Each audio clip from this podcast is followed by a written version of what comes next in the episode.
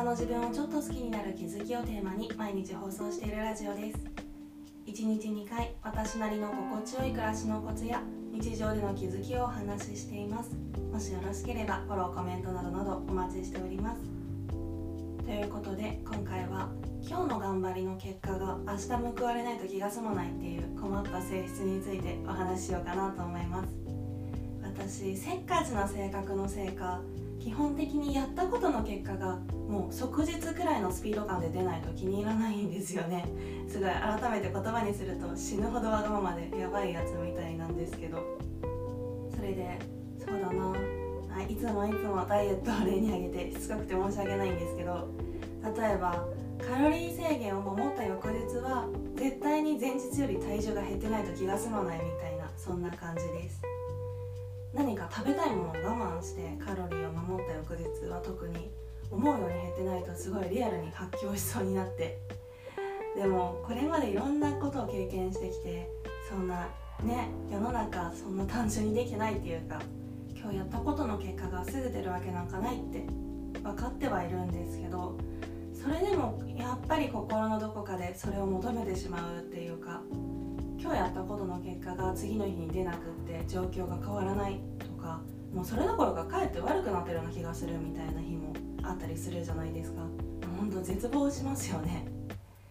いやまあ短期的に見てそう見えるだけで長い目で見たら、まあ、やり方がずれてない限りは絶対良くなってるって頭では分かってるんですけどなんだろうな今日の努力が消化不良になるっていうかどうしていいか分からなくなるっていう。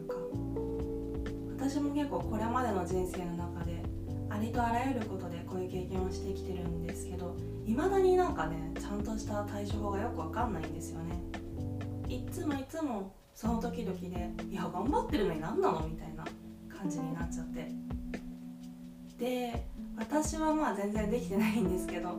唯一の解決策になり得るのはやるだけやったらもう結果を忘れるっていうことに尽きるのかなと例えば歯磨きとかメイクとかそういうレベルでやるのがもう当たり前な状態にするっていうか別にね歯磨きとかスキンケアとかに1日2日での結果は求めないじゃないですか。わかんないけど例えばどんなにホワイトニング効果の高い歯磨き粉を使ったからってえ朝昼晩磨いたのに白くならない？ムカつくとはまああまり思わないじゃないですか。わかんないけど。そんな感じでもう一日の中に溶け込ませて習慣にしてしまってで忘れた頃に嬉しい知らせが舞い込んでくるみたいな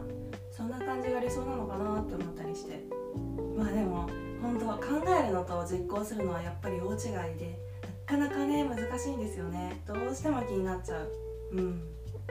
あとは一日一日の中でちゃんと楽しみを見つけるっていうのも地味に大切かもしれないですね。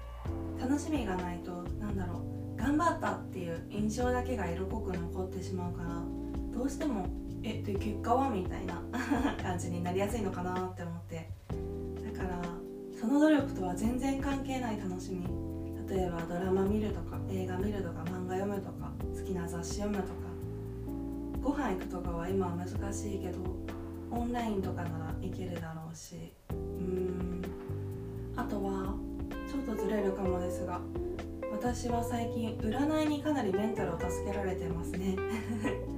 心を安定させたい時は占い系の YouTube をずーっと流してます。なんか YouTube は星座別の占いだとなんかあんまりいいのが見つけられなくってなんだろうタロット中心なんですよね。別にタロット信じてないわけじゃないんですけど占い師さんによって結果が変わるだろうし。直接見てもらってるわけじゃないしなみたいな感じになっちゃうので私は YouTube では旧世紀学ばっかり見てます。知ってますかね？旧世紀学。私も YouTube 見始めて初めて知ったんですけど生まれ年によって9種類に分けられる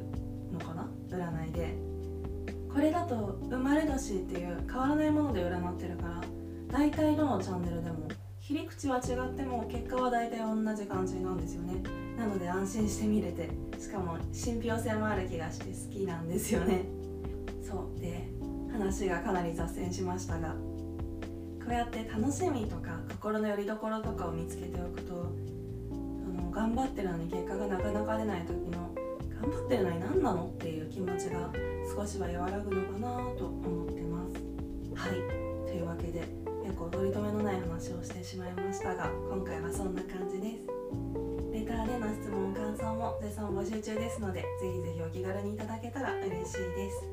それではまた次の放送でお会いしましょう。